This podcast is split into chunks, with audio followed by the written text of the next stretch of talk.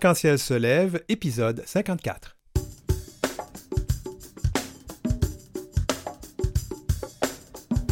Au sommaire aujourd'hui, un comité de sages sur les réalités trans, pas si sages que ça pour les communautés queer qui en sont exclues. Plus de diversité, notamment sexuelle et de genre à la télévision, au cinéma ou dans les jeux vidéo, une initiative du Fonds canadien des médias. Le Sénat français reconnaît les torts causés aux personnes queer dans l'histoire récente, mais pas question de les indemniser. Et puis, des billets d'avion en baisse, est-ce que c'est bon pour nos projets de vacances? Ben, l'heure où l'arc-en-ciel se lève en ce 11 décembre 2023, l'année 2023 s'envole, mais nous, on ne baisse pas les bras.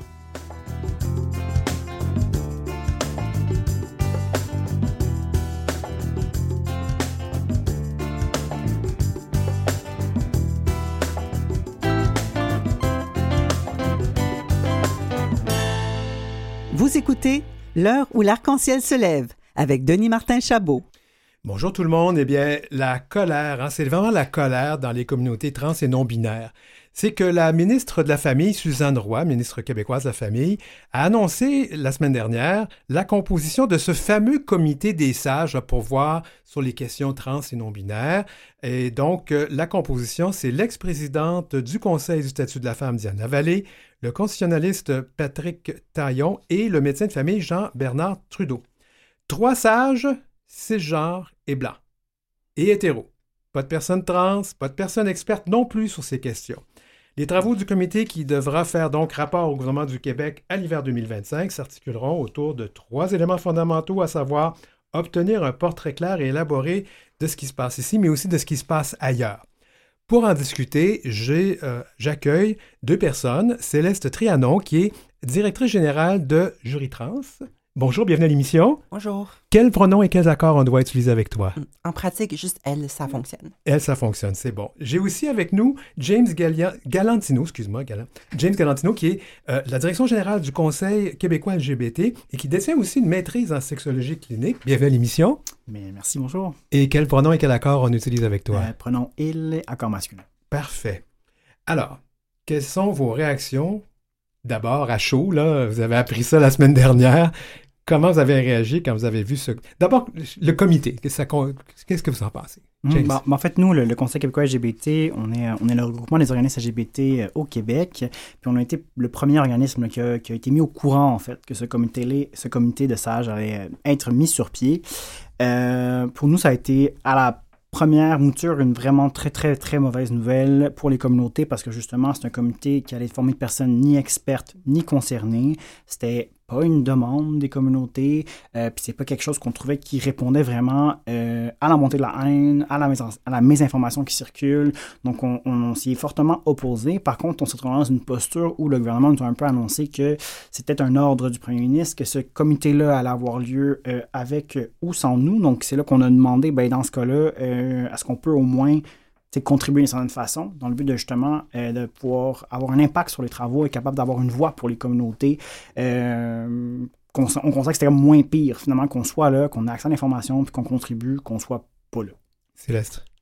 Mhm, moi aussi, j'ai senti un peu de même que l'exclusion, notamment des personnes les plus concernées en l'espèce, les personnes trans, c'est quelque chose qui, pour la plupart des personnes à qui j'ai parlé au sein des, des communautés arc-en-ciel, c'est quelque chose d'inacceptable. De plus, l'enjeu principal, ce n'est pas juste ça, mais aussi le fait que les experts en question, les sages en question, ont certains liens que plusieurs personnes au sein de la communauté ont jugé suspicieuses avec le groupe soi-disant féministe, mais qu'on appelle, qu'on appelle Parole de femmes, qui est un groupe qui est très anti-trans, on doit le dire. Il y a mm-hmm. des positions là-dessus. Donc, il y, a, deux, il y a deux des personnes hein, qui, sont, qui auraient des liens avec, avec ce groupe? Oui, justement. Donc, pour clarifier, on a Diane Lavallée, qui est justement la présidente du comité, qui d'ailleurs a apparu dans une vidéo de commémoration d'une ancienne présidente de PDF Québec sur leur site web, ainsi que le professeur Patrick Taillon, qui a fait des conférences avec plusieurs membres du conseil d'administration de PDF Québec, notamment en matière de laïcité et certains autres sujets. Mais tout ça, euh, cette annonce que le gouvernement a fait de créer ce comité, ça vient du fait qu'il y a eu des manifestations mmh. euh, un peu plus tôt cette année, des manifestations que, euh, qui étaient quand même basés sur de la mésinformation, Mhm, commençons-là.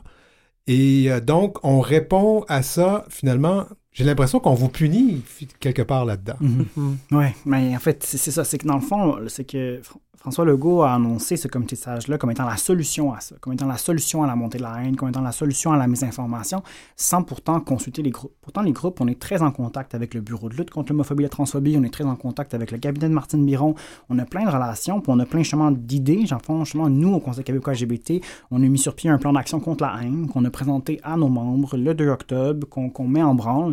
Puis plutôt que de nous consulter ou de consulter les groupes sur la solution qui, selon nous, pourrait être le plus bénéfique pour les communautés, bien, on s'est fait un peu euh, imposer ce comité-là. Et c'est- Céleste, qu'est-ce que ça dit que le fait qu'il n'y a pas personne de, de- de- des communautés trans ou des communautés non-binaires sur ce comité-là, qu'il n'y a pas d'experts ou d'expertes non plus, ça dit quoi sur vos communautés, ça?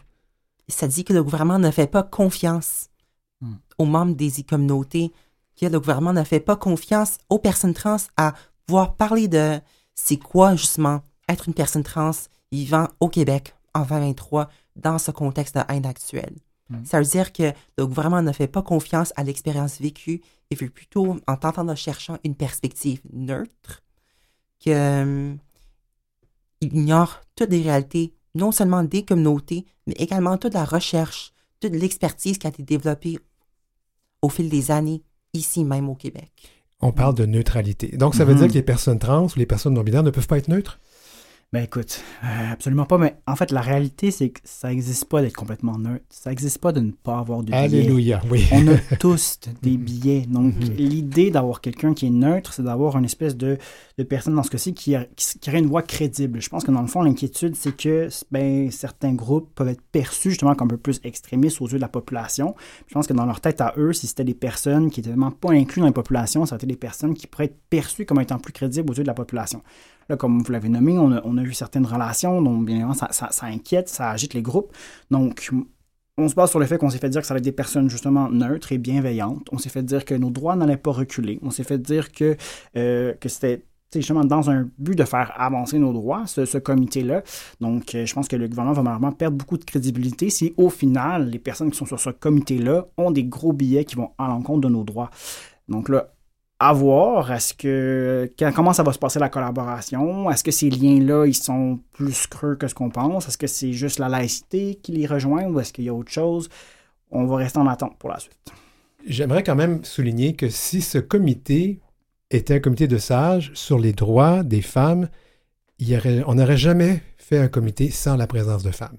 Exactement. Et en conférence de presse, lorsque Diana Vallée a été demandée cette question exacte si, par rapport au statut de la femme, elle a dit que ce serait inacceptable, Mm. mais on nous impose d'une manière un double standard à cause de ce qui se passe en ce moment dans la société civile. J'aimerais juste conclure là-dessus. Euh, Qu'est-ce que vous aimeriez dire aujourd'hui si euh, François Legault était à cette table? On devrait peut-être l'inviter à un moment donné, je ne sais pas s'il viendrait, mais qu'est-ce que vous aimeriez lui dire aujourd'hui au sujet de, cette, euh, de, ce, de ce comité des sages? Ben, je pense que s'il y avait moyen de revenir sur cette décision-là, puis à la place d'avoir une consultation avec les groupes pour nous entendre sur nos besoins, qu'est-ce qu'on pense qui nous serait le plus bénéfique, je pense que ce serait une meilleure idée. Mhm. De plus, j'aimerais rappeler à M.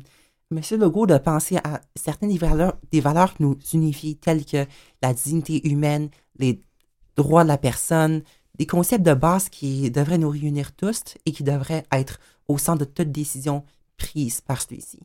J'aimerais élargir cette discussion d'un un, peu de temps euh, parce que, en fait, ce comité a été mis sur place, euh, sur pied Mhm. parce qu'il y a eu ces manifestations. Il y a une recrudescence Mhm. de, la, de la haine, notamment envers les personnes trans ou les personnes non-binaires, mais sa- sachez qu'il y en a aussi contre les personnes euh, queer parce que j'en reçois aussi régulièrement. Euh, ça vous.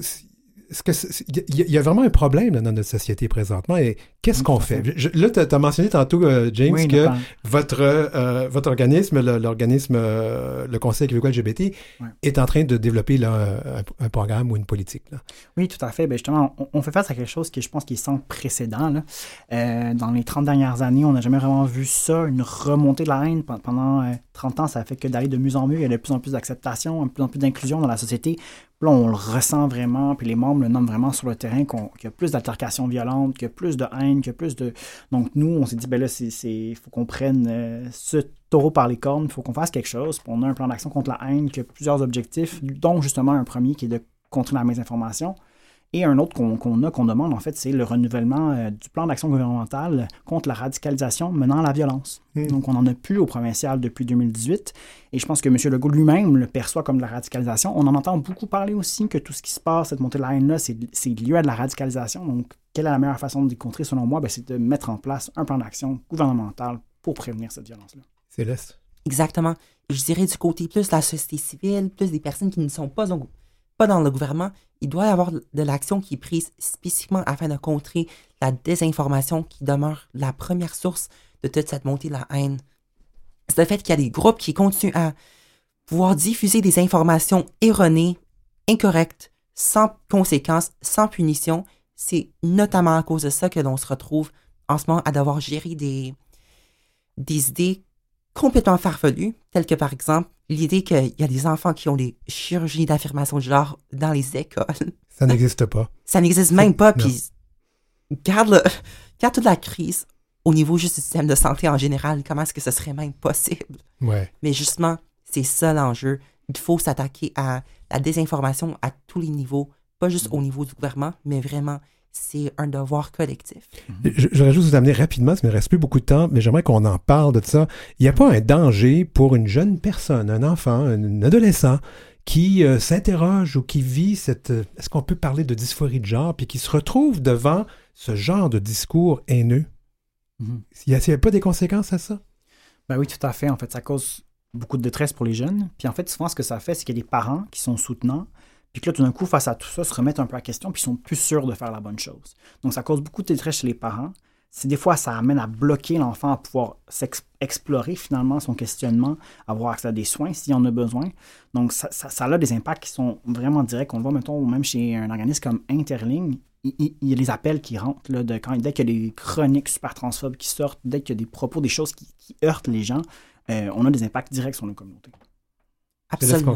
Oui. Ouais, je veux dire absolument. Et de plus, il y a des personnes dans la communauté qui ne se sentent pas actuellement à l'aise à même sortir en public. Des personnes qui autrefois auraient brandi des drapeaux en public sans problème, mais qui maintenant ont même peur de dévoiler leur transitude à tout le monde. C'est un contexte d'absence de, confort, un contexte de, de peur généralisée qui s'installe. Et honnêtement, ça ne devrait pas être comme ça. Les personnes trans sont au final des personnes, des personnes qui méritent la dignité, méritent de pouvoir vivre des vies pleines et entières, tout comme tous les autres autour d'elles. Mm-hmm. Ben, écoutez, on va terminer là-dessus, sur ce message euh, hein, d'espoir et, en fait même une, demande euh, à la population. Je voudrais vous remercier euh, tous les deux d'être venus. Donc, c'était euh, Céleste Trianon, qui est juriste et qui est directrice générale de Jury Trans, et James Galantino, qui est directeur général du Conseil québécois LGBT. Merci à tous les deux. Grand merci. Merci beaucoup. En bref. Les États-Unis refuseront d'accorder des visas aux responsables ougandais qui appliqueraient une loi anti-homosexualité controversée, une loi qui a été promulguée dans le pays d'Afrique de l'Est en mai et qui comprend des sanctions allant jusqu'à la peine de mort. Le secrétaire d'État américain Anthony Blinken a déclaré que la mesure concernait les responsables ougandais et les membres de leur famille s'il s'avère que ceux-ci ou celles-ci ont joué un rôle dans la répression de membres de populations marginalisées ou vulnérables.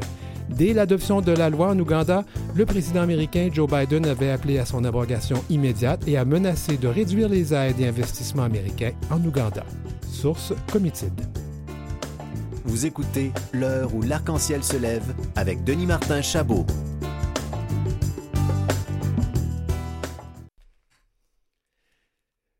Alors, euh, ben bon, rebonjour, on est de retour. Je viens de me faire prendre, le, micro s'est allumé, puis j'ai pas vu la petite lumière, ça arrive. Alors, la diversité sur nos écrans, que ce soit la télé, le cinéma, les ordinateurs, les tablettes et les téléphones, disons que c'est encore pas mal hétéro ce qu'on voit, c'est genre puis blanc. Pas, puis pas beaucoup de personnes en situation de handicap non plus. Et quand les diversités sont à l'écran, c'est souvent parce qu'on parle de la diversité et de ces situations.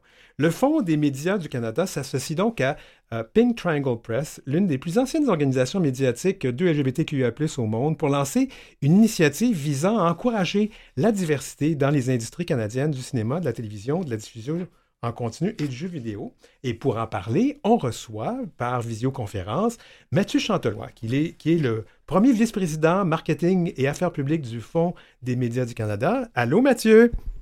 Bonjour, Denis Martin Chabot. Oui, nous, on se connaît de, longue date. Hein? Euh, en fait, moi, je vais vous dire qu'on connaît Mathieu aussi pour certains et certaines. Il a été journaliste, notamment à la presse, à voir, à Radio-Canada. Euh, il a été animateur à Pride Vision, qui est l'ancêtre de Out TV. Ça ne nous rajeunit pas, ça, Mathieu. on l'a vu souvent aussi quand on allait au cinéma parce qu'il anime les entrevues avec des vedettes dans la programmation qu'on vous présente avant les films. Mon Dieu, j'en dis bien des choses sur toi aujourd'hui, Mathieu.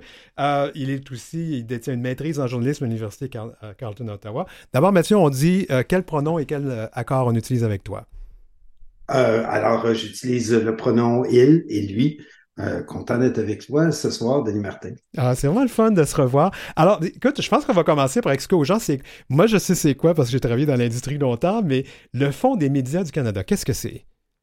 C'est un, organisme euh, qui est un bailleur de fonds pour aider à peu près euh, tout le monde dans l'industrie de la télé, des jeux vidéo, euh, beaucoup de documentaires, des émissions pour enfants aussi. On reçoit beaucoup euh, d'argent, des millions de dollars des câbleaux diffuseurs, mais aussi de patrimoine canadien euh, du gouvernement fédéral.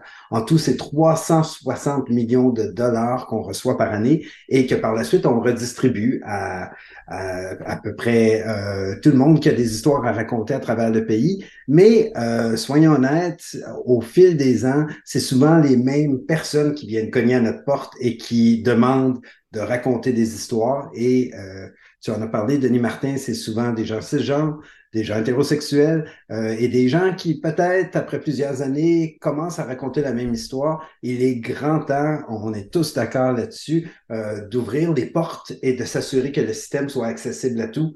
Et je ne veux certainement pas dire par là que les gens, les, les producteurs et les réalisateurs, les réalisatrices qu'on a au pays qui ont fait des histoires magnifiques au cours des dernières années devraient arrêter d'en faire.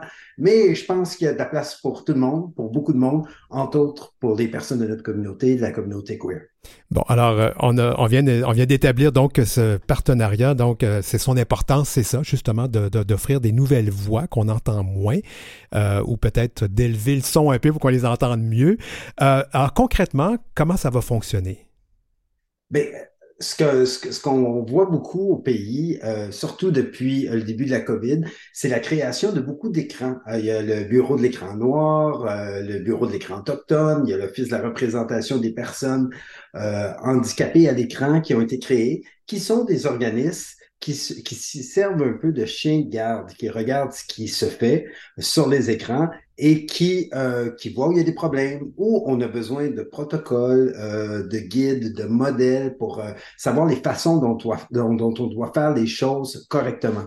Par exemple, quand on travaille avec les communautés autochtones, ben, il, y a, il y a une certaine façon dont on doit filmer, raconter des histoires qui est complètement différente du modèle colonial qu'on connaît présentement. Puis la même chose s'applique avec les communautés afrodescendantes, les communautés racisées, euh, les personnes en situation de. Et, là, je pense qu'il est temps de se poser la question de voir quels sont les besoins de la communauté queer, quelles sont les façons, euh, quels sont les guides, quels sont les modèles, les protocoles qu'on doit se donner pour être capable de bien raconter nos histoires. Alors, euh, au fond des médias, on prend ça extrêmement au sérieux et on a euh, des, des, programmes de développement du secteur, de l'industrie, et on a décidé euh, d'aller voir nos amis à Pink Triangle Press, tout simplement parce que c'est le plus gros organisme national qui, qui travaille dans l'industrie des médias depuis des décennies, et de voir avec eux qu'est-ce qu'on pouvait faire pour aider directement la communauté queer? Alors, euh, ça fait des mois qu'on parle et on est arrivé avec euh, euh, une idée qu'on trouve intéressante. Dans les prochains mois, on va avoir beaucoup de sondages, de tables rondes, de panels avec des gens qui travaillent dans l'industrie pour voir où sont les besoins, qu'est-ce qui fonctionne, qu'est-ce qui fonctionne pas, qu'est-ce qui fait en sorte que des gens ont accès à la caméra, accès au micro, euh, se retrouvent ou se retrouvent pas devant la caméra pour essayer de voir ce qu'on peut leur donner, quels sont les outils dont ils ont besoin pour qu'on soit capable de raconter les histoires de la communauté queer et que ce soit des gens devant et derrière la caméra qui sont queer, qui participent à raconter ces Euh, dans, plusieurs mois, euh, on, va, on va voir quels sont les résultats. Et pour la première année, euh, Pink Triangle Press va publier en anglais, mais en français aussi, où sont les manques à gagner? Qu'est-ce qu'on doit faire ensemble, collectivement, pour être en mesure de raconter nos histoires? Parce que éventuellement, quand ce sont nous qui racontons nos histoires, ben, on, on, a, la chance, on a probablement je vais pas dire, on risque d'avoir une histoire qui est peut-être plus vraie qu'autre chose aussi. Puis l'entrevue précédente, on parlait justement de toute cette désinformation qui, se fait sur notre compte. Alors peut-être que si on commençait à raconter nos propres histoires, on, on réussirait peut-être à, à, un peu contrer ça. Là. Oui, euh, oui, c'était c'était extrêmement euh, touchant d'entendre tes intervenants euh, juste avant moi parce qu'effectivement, le problème est de taille. On doit s'y attaquer et on doit s'assurer que justement, on est à la table lorsque les décisions se prennent. C'est beau d'avoir un gars gay qui joue un personnage gay dans une série où il y a un homosexuel, mais ça s'arrête pas là. C'est la même chose lorsqu'on a euh, une table de, de, concertation, on va discuter de l'avenir des, des personnes trans et non binaires euh, au Québec, on doit s'assurer que les bonnes personnes soient assises à la table, hein, qu'en bout de ligne, lorsque euh, les décisions se prennent, lorsque des décisions importantes se prennent, les gens qui ont l'argent, les gens qui sont producteurs, les gens qui sont réalisateurs, ben, que ça soit aussi des personnes euh, d'une identité queer. Alors, c'est là-dessus, je pense qu'il faut extrêmement travailler. Et étonnamment, nos voisins du Sud euh, ont un peu une petite longueur d'avance avec nous parce qu'il y a un organisme qui s'appelle GLAD oui. euh, aux États-Unis, qui est un organisme qui fait beaucoup de ce travail-là. Donc, ce que GLAD fait et ce que j'espère qu'on va être capable de faire dans un an ou deux au Canada, c'est d'immenses galas, des cérémonies de remise de prix tant à Los Angeles qu'à New York, où euh, les, les, les, les, les, les productions queer de qualité qui représentent nos réalités sont récompensées. Alors, ce que ça fait, c'est que ça met en lumière, ça met sur des tapis rouges des artisans de notre industrie, puis ça donne envie aux gens d'aller voir, de comprendre même ce qui est disponible. Juste d'aller sur le site de GLAD présentement et de voir la liste des nommés chaque année est super inspirante. Il y a des belles choses qui se font. Il y a des Canadiens qui gagnent chaque année. Alors, pourquoi euh, pas essayer de reprendre des modèles comme ça qui sont extrêmement positifs? Pour euh, euh, avoir une, lumière nouvelle sur les productions qui se font chez nous, tant en français, en anglais, mais aussi en langue autochtone. Alors, on va parler un petit peu de toi parce que c'est pas c'est pas nouveau pour toi de, de, mettre de l'avant ces questions-là. Euh, la représentativité à l'écran, là, c'est un sujet qui tient à cœur, notamment parce que tu as des enfants. Oui. Si tu me permets, hein, je parle de ta vie privée, mais c'est parce que tu me dis que je pouvais le faire.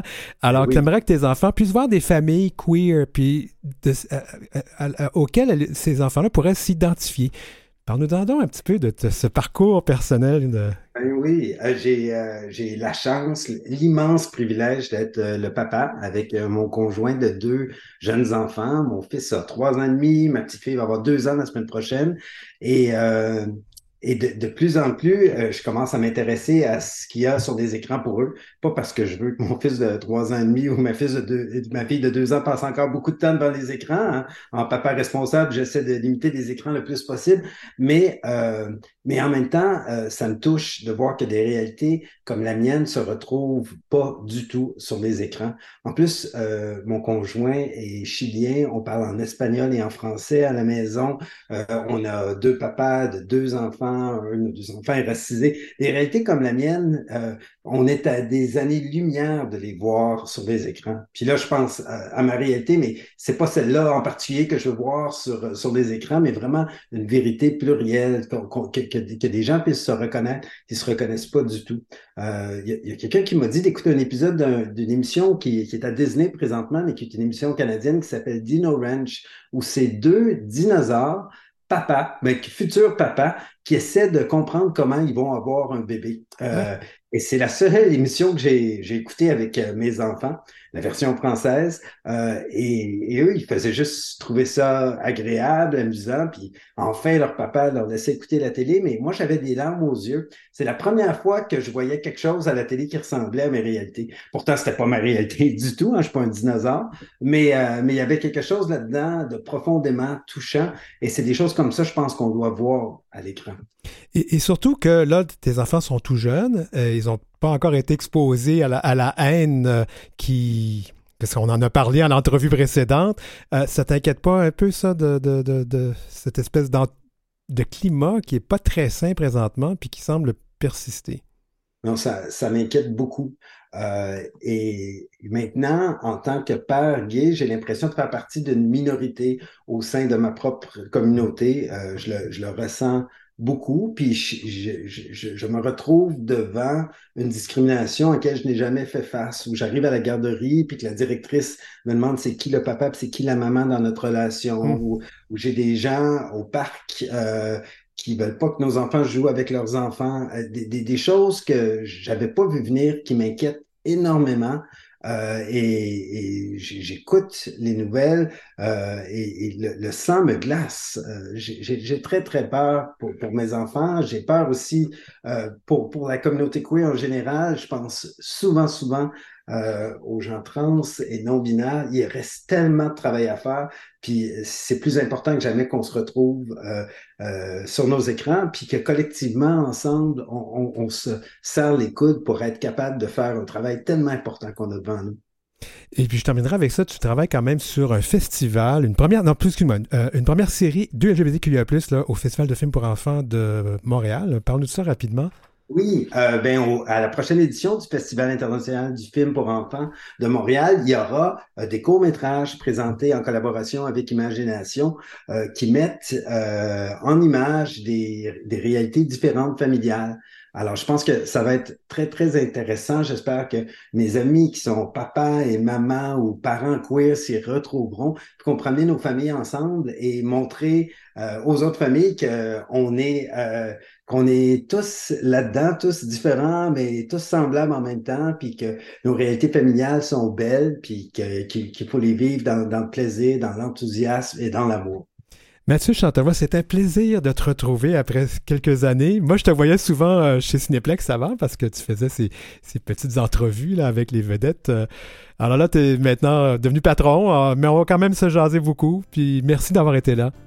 Merci, c'est un plaisir. Alors, c'est Mathieu Chantelois qui est premier vice-président marketing chez Fonds canadien des médias.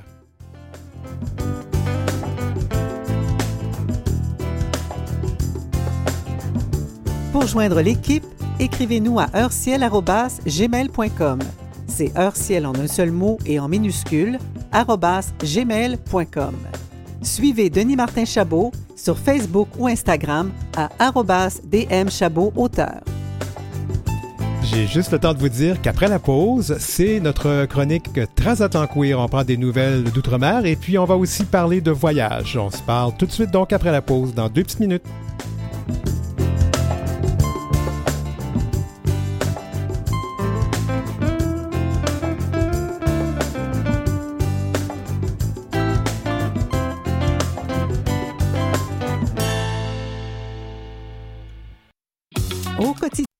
De retour à l'heure où l'arc-en-ciel se lève à Canalem, épisode 54.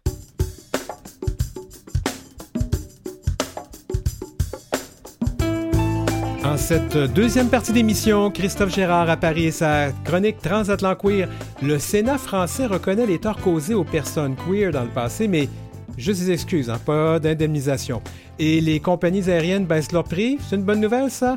Les destinations queer-friendly deviennent-elles tout à coup plus abordables? Bien, on en parle à la chronique à voile et à vapeur avec Pascal Chalmel. L'heure où l'arc-en-ciel se lève. Une émission qui est à voile et à vapeur, mais qui vise surtout la carboneutralité.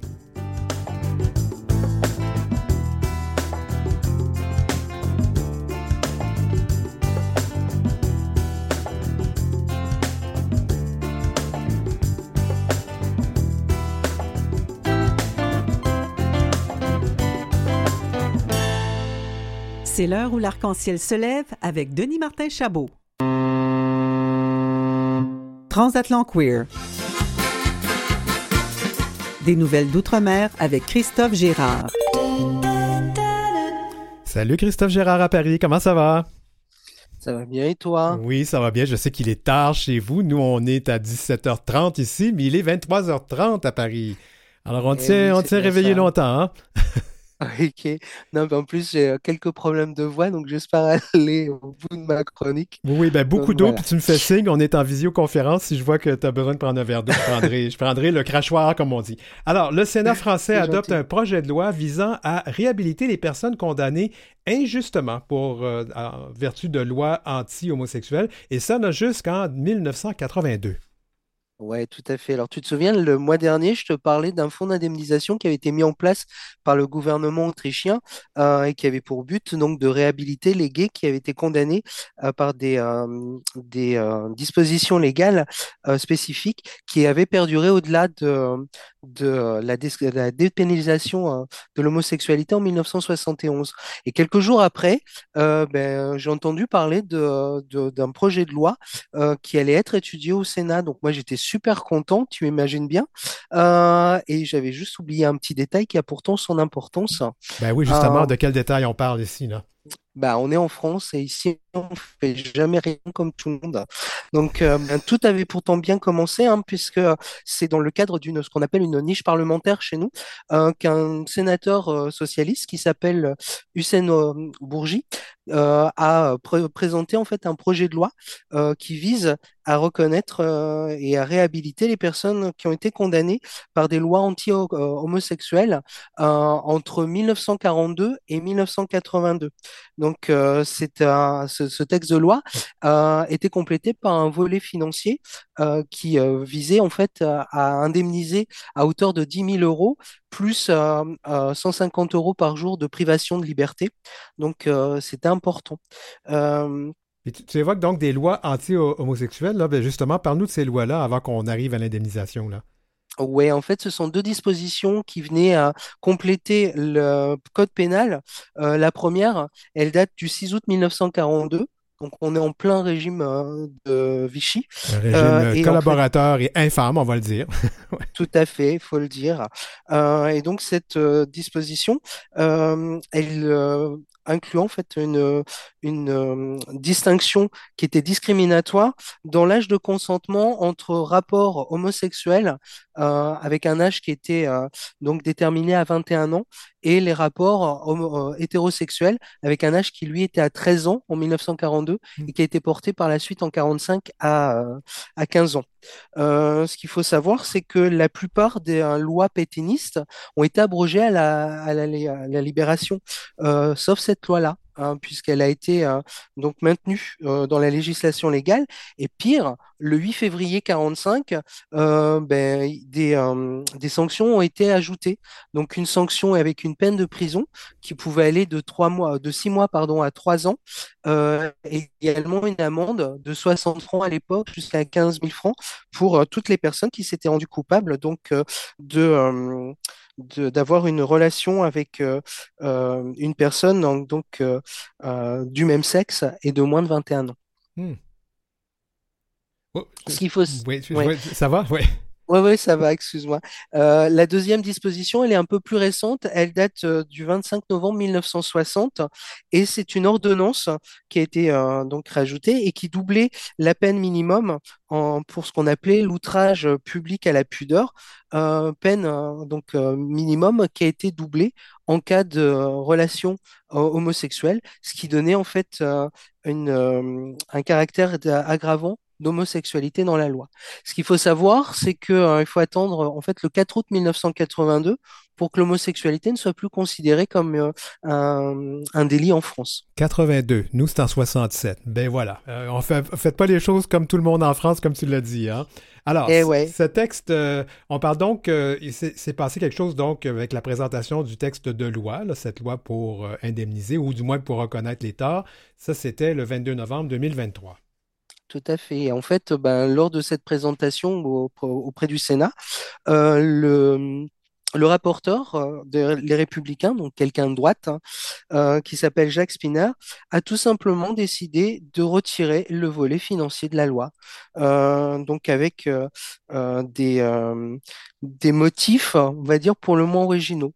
Ah, le premier de ces motifs, c'est de se dire qu'il est compliqué de calculer une indemnisation, notamment à cause de la, de la prescription, prescription qu'il peut y avoir sur certaines condamnations. Donc c'est un peu étonnant parce que pour tous les pays dans lesquels ce type de mesures ont été prises, ça posait aucun problème de calculer une, une, une, une indemnisation et de l'octroyer. Donc euh, c'est c'est assez surprenant. Mais c'est pas la seule euh, chose surprenante et édifiante qu'on trouve euh, dans ces, dans les justifications de ce retrait. Le deuxième, c'est de se dire que finalement, c'est pas la loi qui était responsable des préjudices subis par les personnes qui ont été condamnées. Ah non? Non, en fait, c'est pas la loi, c'est la, la, la société française homophobe dans toute sa composante à l'époque. Et pour reprendre ces termes, ben, c'est pas de la faute de la République. Et par conséquent, ce qu'on appelle une loi mémorielle suffit pour lui. Donc, autre modification qui a aussi, euh, enfin, qui pourrait paraître anecdotique, mais qui euh, euh, euh, en dit long en fait sur euh, notre reconnaissance des heures sombres de notre histoire, hein, c'est que la date choisie pour le début de cette, euh, de cette période, euh, c'est pas le, le 6 août 1942, mais le 8 euh, février 1945. En effet, pour le législateur, c'est compliqué, voire difficile ou impossible euh, de reconnaître ou d'accepter une quelconque responsabilité dans les décisions qui ont été prises sous le régime de Vichy. Bon, ben, il y a des gens qui ont la mémoire élastique ou la morale élastique et puis la mémoire euh, sélective, qu'on devrait dire, mais en tout cas. Euh, allons-y, là. Euh, est-ce qu'on a une idée là, du nombre de personnes qui seraient concernées par cette loi? Bah, il y en a très peu finalement parce que il y a une, étude et des travaux qui ont été faits. Si on se base uniquement sur les personnes euh, qui ont été condamnées dans le cadre de la loi du 6 août 42, ça représentera environ 10 000 personnes. Et si on rajoute les personnes qui ont été condamnées euh, ou poursuivies pour outrage public à la, à la pudeur, on arrive à 50 000. Mais ce qu'il faut savoir, c'est qu'on n'est pas en train de parler d'une période relativement récente de notre histoire. C'est plutôt une période ancienne puisqu'elle commence en 45. Et euh, ben, il y a forcément des personnes qui euh, étaient susceptibles d'être concer- concernées par cette euh, réhabilitation, qui malheureusement ne sont plus de ce monde. Ils n'ont pas vraiment de descendants qui pourraient en, bénéficier. Alors, malgré le retrait de la compensation financière, la loi a été votée à la majorité. Ouais, en fait, il y avait 344 votants, il y a une seule personne qui s'est abstenue, ce qui fait que la loi a été euh, votée à la majorité de 343 voix. Hussein Bourgi, donc la personne à l'origine de ce texte, dit, euh, estime à juste titre en fait que le Sénat n'a pas été, euh, fait que la moitié du chemin finalement. Et pour lui comme pour la gauche, ce qu'il reproche, c'est de se dire que reconnaître sans réparer, bah, c'est loin d'être sa- satisfaisant. Au contraire, c'est incohérent. Donc, ce qu'ils espèrent, c'est que euh, lors de la prochaine étude de texte, bah, le volet euh, financier euh, soit rétabli pour compléter la loi. Et justement, c'est quoi donc les prochaines étapes? Alors, comme toujours, hein, euh, pour que la loi soit totalement adoptée, il faut qu'elle soit étudiée et présentée auprès- au, sein de l'Assemblée nationale. Mais comme je le disais tout à l'heure, on est dans ce qu'on appelle une niche parlementaire, c'est-à-dire des lois qui sont présentées par euh, l'opposition euh, en dehors de l'agenda officiel de, nos assemblées. Et par conséquent, pour qu'elle soit euh, étudiée auprès de l'Assemblée nationale, il faut qu'elle suive le même parcours. Donc, pour l'instant, il n'y a pas de date qui a été donnée pour euh, l'étude de ce texte au- auprès de l'Assemblée nationale. Et par conséquent, j'ai envie de dire, bah, c'est affaire à suivre, quoi. Alors, autre actualité, Christophe. Zemmour, ce cher Zemmour, s'immisce à l'école. Et ouais, et ça, je t'avoue que c'est quelque chose qui est particulièrement inquiétant, hein. En France, Zemmour, c'est quelqu'un qui n'arrive pas véritablement à s'imposer sur la scène française politique en France. Concrètement, euh, c'est vrai qu'on en entend parler, mais d'un point de vue euh, euh, vote, il a que très peu de points. Il ressemble un peu à Éric Duhem ici au Québec, quoi. Peut-être, ouais. Ouais. Euh, par contre, il est très très fort pour s'immiscer dans des euh, sphères qui sont primordiales dans notre euh, société française. Et la dernière en date, ben, c'est l'école. Ce qu'il faut savoir, c'est qu'en octobre dernier a eu lieu les élections des représentants des parents d'élèves dans nos établissements scolaires. Et c'est grâce à une association qui est proche de son parti, Reconquête. L'association s'appelle Parents Vigilants tout un programme, hein, Mhm. euh, donc qui euh, tente de s'imposer petit à petit dans, la- dans nos établissements scolaires. Donc, euh, en fait, cette association, elle a été créée l'an dernier et euh, elle revendique 60 000 participants. Difficile à dire s'il y a vraiment 60 000 euh, membres de cette association. Et donc, elle a présenté des listes euh, un peu dans plusieurs établissements scolaires et ils ont, elle a, elles ont, enfin, ils ont réussi à se faire élire dans plusieurs élections. Donc, leur but, c'est de se faire entendre euh, pour dénoncer ce qu'ils appellent le grand endoctrinement.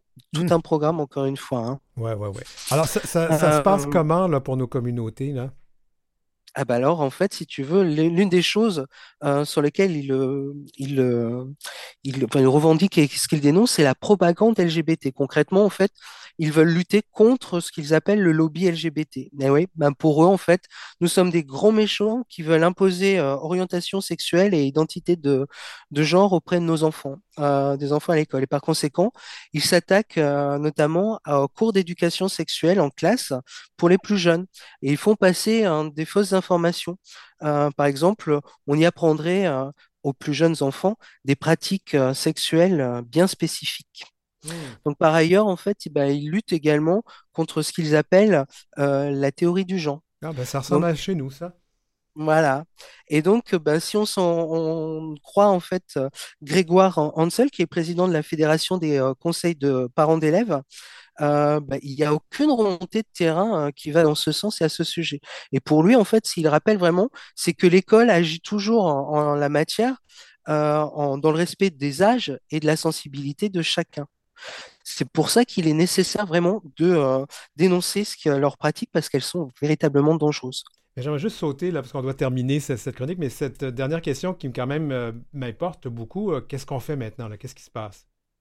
Bah, en fait, il y a eu un intersyndical euh, d'enseignants qui a interpellé euh, le ministre de l'Éducation nationale, Gabriel Attal, euh, et pour l'instant, il n'y a rien qui a été fait vraiment et on n'a pas de retour. Par contre, il y a peut-être des choses qui vont se passer puisqu'il y a un député euh, gauche qui s'appelle Benjamin Lucas et qui appelle à la, création en fait d'une euh, commission d'enquête euh, sur l'offensive de l'extrême droite euh, contre euh, l'école publique. Et va même plus loin, hein, puisqu'il a demandé la dissolution de l'association Parents Vigilants. Ben, Christophe Gérard, à Paris, ben, c'est notre dernière communication à la radio pour cette année. Je te souhaite donc euh, d'un beau temps des fêtes, puis on se retrouve en 2024, Ouais, ben, bonne fête à tous et tous, et puis euh, ben, à l'année à prochaine. l'année prochaine. En bref, Un tribunal russe a condamné une chaîne de télévision à une amende pour propagande queer à cause d'un clip musical montrant deux personnes de même sexe en train de se caresser la main. La chaîne musicale Aïva doit payer 500 000 roubles, soit 7 500 dollars canadiens, pour avoir diffusé le clip de la chanson Tak Krasivo, si beau, datant de 2017 et interprété par Saïgi Lazarev, une vedette en Russie qui a représenté deux fois son pays à l'Eurovision. Les images montrent deux mains se caressant et qui semblent appartenir à deux personnes du même sexe. En Russie, une loi dénoncée comme un instrument de répression homophobe interdit la propagande de relations sexuelles non traditionnelles à tous les publics et concerne donc les médias, les sites Internet, les livres et les films. Source Cométide. Vous écoutez L'heure où l'arc-en-ciel se lève avec Denis Martin Chabot.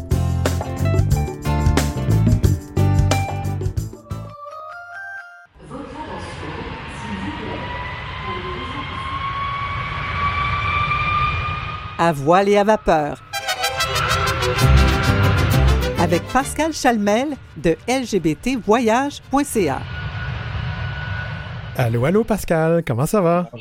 Bonjour, bonjour, ça va très bien, merci. Oui, ben, hein, on a eu nos premiers froids. Euh, je sais pas, toi, tu n'as pas connu ça. Je sais, j'ai vu les publications sur les réseaux sociaux. Monsieur était dans le sud. Je suis pas jaloux du tout. Pas du tout. Ouais. Mais j'imagine qu'à ton retour, tu as dû avoir plusieurs appels, hein? Ouais, quand même, ça commence à bouger pas mal. Là, je dirais que ça a commencé à. On a été occupé. J'ai été occupé, disons, même pendant les vacances, là. Ah oui? Même si je fais des beaux postings, là, que je suis en vacances et puis que tout a l'air euh, fantastique, mais je réponds quand même un petit peu à mes clients. euh. La conscience professionnelle, elle suit toujours un petit peu. Alors, euh, je me sens pas mal à l'aise de pas répondre. Alors, euh, j'ai. Mais je l'ai ressenti, ce froid-là, mais même si j'étais sur une... le bord d'une piscine. J'ai, aidé mes clients pareil. C'est quand même assez traditionnel. hein. Dès les premières fois, les gens commencent à dire Ah, c'est le temps de penser à aller dans le sud. Alors, on en a beaucoup parlé l'an dernier, hein, le- le contexte inflationniste dans lequel on a vécu. Euh, il y avait, bon, euh, plus de demandes que de vols d'avion, plus de demandes que de sièges disponibles. Donc, euh, les billets d'avion avaient grandement augmenté, mais là, on dit, selon Statistique Canada, d'octobre 2022 à octobre 2023, une baisse de 19,4 hein, C'est quelque chose, ça? Ben, je pense que, au début, après la pandémie, tout ça, il y a eu beaucoup, beaucoup de, beaucoup de volume hein, au niveau des compagnies. Elles ont décidé de se mettre, euh, de mettre beaucoup de vols, beaucoup de, en pensant que l'achalandage allait être énorme. Euh, ce qui a été le cas, justement, mais en maintenant, en ce moment, c'est en train de, quand même de se stabiliser. Puis c'est pour ça que l'inventaire, je pense, euh, est, gros. Donc, euh, c'est pour ça qu'à mon avis, que ça redescend un petit peu parce que présentement, bon, ben, les gens voyagent quand même beaucoup. Je peux dire que, bon, j'ai fait quelques voyages cette année, puis il y a du monde dans les aéroports. Là, vraiment, ça voyage. Beaucoup. Les avions sont pleins. Même pour le sud, je suis allé dans le sud en septembre, je suis allé dans le sud en novembre. Euh, je peux dire que les avions et puis une place, là, c'est complet. Ça, c'est vraiment très occupé. Mais je pense qu'il y a beaucoup, l'effet que ça baisse un petit peu, c'est que, bon, la tangente revient à la normale un petit peu. je, je pense que c'est ça. Oui, j'imagine que les gens se sont privés pendant deux ans, puis ils disent, ben là, on y va, on y va. Puis là, finalement, ben bon, OK, là, euh, on retourne à la normale, c'est ça. Ben, il y, a il y a aussi, on est dans un contexte, hein, on se rend compte qu'on est dans un contexte économique en ce moment euh, je te dirais que moi, présentement, euh, je ressens un peu la crise économique. On le sent un petit peu au niveau des gens. Euh, il y en a qui vont plus attendre, il y en a qui, qui trouvent ça cher encore au niveau du budget, au niveau du contexte. Hein, on parle de, de, tout ce qui est, bon, l'épicerie, tout ça, tout a augmenté. Le, le, le coût de la vie est cher. Hein. Donc, un budget voyage, je pense que les gens le mettent de côté peut-être ou attendent un petit peu avant de, de, de partir. Donc, euh, c'est peut-être pour ça qu'il y a une baisse bon, chez, les, chez les transporteurs, bien entendu, pour pouvoir vendre leurs billets et remplir leurs avions, effectivement. Est-ce qu'il y a, est-ce que toi, tu vois un impact là, sur euh, peut-être les, destinations qu'on pourrait dire queer-friendly? Parce que souvent, ces destinations sont un petit peu plus chères parce qu'elles sont spécialisées, mais est-ce que, est-ce que ça a un impact, là, cette situation-là, sur ces destinations? Écoute, j'ai pas remarqué réellement parce que c'est toujours les mêmes destinations et puis les prix, je, trouve que bon, on est dans les prix présentement là au niveau des destinations. Si on parle des destinations que, que la communauté va en général, euh, les prix n'ont pas forcément baissé. C'est sûr que les tarifs des billets d'avion, moi je remarque qu'il y a un, il y a un effet, c'est au niveau des taxes là. Je, trouve qu'il y a beaucoup de taxes dans les billets. Puis euh, euh, si on regarde un prix de base versus un billet, que tu regardes un vol, un vol sur Vallarta, là, les taxes ou même sur l'Europe, quoi que ce soit, les taxes sont énormes. Euh, mais ça n'a pas une grosse influence. je pense que les gens continuent quand même à voyager et, euh, que ce soit pour la communauté ou pas, euh, ça n'a pas une grosse influence. Je, vais ouvrir une parenthèse parce que tu me parlais des taxes, il y a tous ces frais afférents. Alors, le billet peut, coûter, je ne sais pas, pour aller à Puerto Vallarta, je fais, je, je mettons que ça coûte 250 dollars, mais là, il y a les surtaxes pour le carburant, les ci, les ci, les ça. Et si je comprends bien, la commission des personnes qui sont euh, qui font donc les agences des agences de voyage, euh, ben cette commission elle est sur le prix de base et non pas sur toutes les autres frais. Exactement.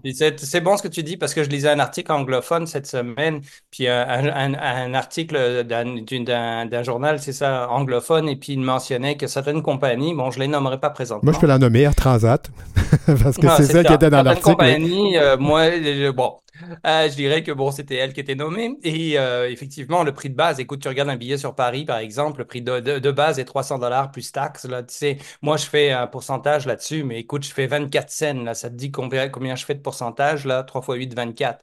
Donc, euh, c'est sûr que bon, c'est une tactique certainement pour payer moins de, commissions aux agences. les taxes, moi, je le remarque qu'elles augmentent de plus en plus. Justement, est-ce que c'est une façon de payer moins de commissions? Euh, mais on le remarque tous. On va laisser les gens euh, juger par eux-mêmes. Alors, cela dit, oui. Alors, euh, cela dit, donc, parlons de ces, destinations queer-friendly. ça a l'air de quoi cette année? Qu'est-ce qui est, qu'est-ce qui ben, Écoute, c'est toujours un petit peu, il n'y a pas de grande nouveauté. Je te dirais que par rapport à, aux destinations, moi, j'ai fait, j'ai, fait une place cette année. je suis allé au mois de septembre, je suis allé à Samana. Et puis, c'est en République dominicaine. Et je regardais autour de la piscine, c'est la première fois que je remarquais qu'il y avait autant de, la de gens de la communauté, aussi bien des couples gays que des couples euh, euh, gays euh, hommes et femmes. Puis mm-hmm. je trouvais, je me disais, ah, c'est une, belle place pour la communauté. Ça, je verrais, c'est un hôtel de 250 chambres, c'est le fun, c'est différent, la destination est fantastique. Sinon, après ça, bon, ce qui est très populaire, qui est revenu beaucoup cette année, c'est Caillou Largo qui a été réouvert. Ah oui? Caillou Largo avec Sunwing. Bon, Et on parle de Cuba. Hein. Euh, j'ai eu des, moi, j'ai fait un groupe de 20-25 personnes. Je te dirais qu'il faut être avisé. Moi, je dirais que les Cuba, il faut être avisé. Ah, pourquoi?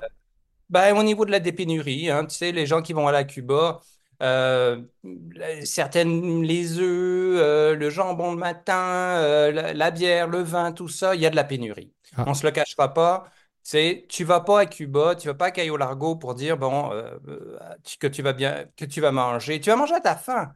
Mais je te dirais que moi, sur mes groupes, j'ai eu plusieurs commentaires de, de gens qui revenaient. Puis sur les Cubas, je suis toujours très vigilant à dire aux clients, attention, nous, c'est difficile pour nous, mais c'est difficile pour eux aussi. tu sais. Donc, euh, certaines semaines, certaines destinations, ils ont l'approvisionnement qui se fait très bien par bateau, ça se fait très bien. Certaines semaines, tu peux tomber sur une semaine où tu n'auras pas de pain, tu n'auras pas de beurre, tu n'auras pas de lait, tu n'auras pas de bière, tu n'auras pas de vin. Tu sais, donc, faut être un- faut être avisé. Là, moi je, le- moi, je suis très prudent sur les Cubas, je te dirais. J'avais entendu que Sunwing, entre autres, euh, apportait là, de la nourriture euh, pour aider euh, les hôtels là, avec lesquels ils font affaire, mais j'imagine que c'est pas Ouais, suffisant, mais ça. Ouais, mais tu sais, euh, euh, sur un 737, là, sur, ils peuvent pas en emmener tant que ça, là. Tu Ouais. sais, puis comme ils gèrent toute l'île au niveau des hôtels, je pense qu'il y a cinq six hôtels ou six sept hôtels. Je pense que c'est difficile d'approvisionner tous ces hôtels sur un appareil qui est déjà complet avec des valises. Euh, je pense que au début, quand ils ont relancé la destination, c'était l'idée, mais je te dirais que j'en ai vendu plusieurs et j'ai eu souvent le commentaire de Cayo Largo où il y a eu des semaines qui se sont très bien passées et il y a des semaines où ça a été où j'ai des clients qui m'ont fait des plaintes. Alors, valeur sûre pour nos communautés, devrait, on devrait aller où? Euh, bon, tu as parlé, Ouais. de, de, parlé de, de, de République dominicaine. Vallarta, Mexique, euh, toujours, euh, je dirais, tu sais, là, je reviens de Punta Cana, là, il y a une semaine, euh, extraordinaire pour quelqu'un. Moi, je suis gay, je voyage avec quelqu'un, on est gay, il n'y a aucun problème, tu sais. Puis, c'est une destination fantastique, tu sais, une destination ouverte. Je dirais Puerto Vallarta, valeur sûre. Euh, aller du côté Mexique, c'est Playa del. Carmen, ouais.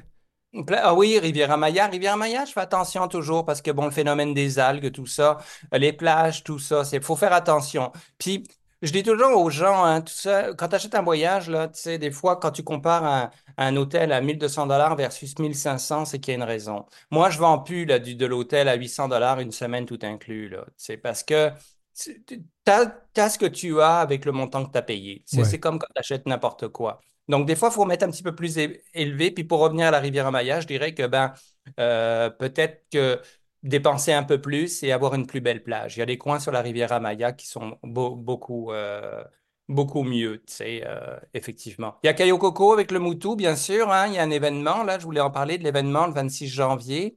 Le groupe, est- c'est complet, mais ça, c'est toujours aussi... C'est Cuba. Celui-ci, j'ai pas eu de mauvais commentaires au niveau de l'hôtel, au niveau de la bouffe. Ça s'est même amélioré. Donc, euh, quelqu'un qui pense à un hôtel euh, pour la communauté, le Mutu Rainbow, définitivement certain. Puis après, on a tous nos fournisseurs américains qui vendent euh, Atlantis, leurs produits, le Club Med qui revient au mois d'avril, des produits comme ça, qui sont toujours des valeurs sûres. Euh. Croisière, hein, Les je vais peut-être croisières, oui, oui. Je, je- oui, juste- croisière, j'allais dire, j'ai peut-être testé. Là, écoute, je le lance comme ça. J'ai peut-être testé fin janvier. Je me croise les doigts, j'attends la réponse pour aller euh, le 28 janvier faire une croisière avec Virgin. Virgin qui est très à regarder pour la communauté. Je l'ai vendu à des clients et ils ont adoré au mois de juillet de faire une croisière dans les îles grecques sur Virgin. Virgin qui est très progressive au niveau de la communauté, qui est une croisière adulte seulement. Euh, je pourrais certainement en reparler. Si, si je la fais le 28 janvier, euh, je pourrais certainement vous, vous en parler, mais c'est un produit à regarder pour la communauté, vraiment comme croisière. Rapidement, là, pour ceux qui veulent aller un peu plus loin, je sais pas, euh, est-ce que l'Espagne, c'est quelque chose à considérer cet hiver? Ouais, je dirais que quelqu'un qui veut faire du séjour à Torremolinos, par exemple, ou Malaga, ou des places comme ça, puis de rester euh, trois semaines, un mois euh, à 18-19 degrés, bon, savoir qu'il va pas se baigner, mais faire de la visite, ça peut être une très belle. Il y a des très beaux produits avec un fournisseur, euh, Tour Chantecler, qui vend euh, du séjour, vol et appartement sur place, que ce soit euh, Torremolinos ou Malaga ou des places comme ça. Ça peut être une très, très, très bonne idée euh, d'aller faire du séjour. Mais c'est quelqu'un qui veut pas, c'est pas du tout le même genre de vacances que Vallarta, là, où tu as du 30 degrés, là. Ouais. euh, Et on puis, s'entend que c'est. puis la, la- la- Vallarta, c'est très gai, hein? La, la plage, Il y a beaucoup d'hommes, beaucoup de femmes, euh, beaucoup de nos communautés se retrouvent là. Moi, je me rappelle, je, je, me rappelle, j'avais vu, euh, je pense, que c'est Lady Butterfly qui se promenait sur la plage pour annoncer son show euh, aux Red Chairs, Ouais. aux Blue Chairs, là, oui. Ouais, ouais, tout à fait. C'est la destination, hein, tu sais. pour les gens qui veulent de la belle température, pour les gens qui veulent se retrouver dans la communauté, c'est sûr et certain. Mais hein, bien qu'il n'y a plus beaucoup d'hôtels dans le coin, hein, tu sais.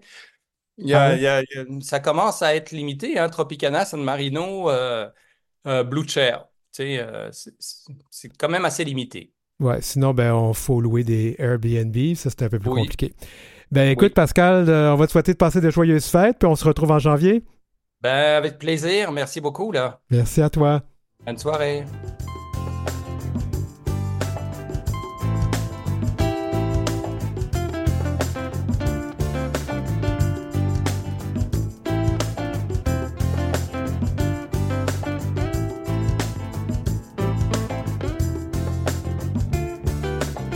Pour joindre l'équipe, écrivez-nous à heurciel.gmail.com.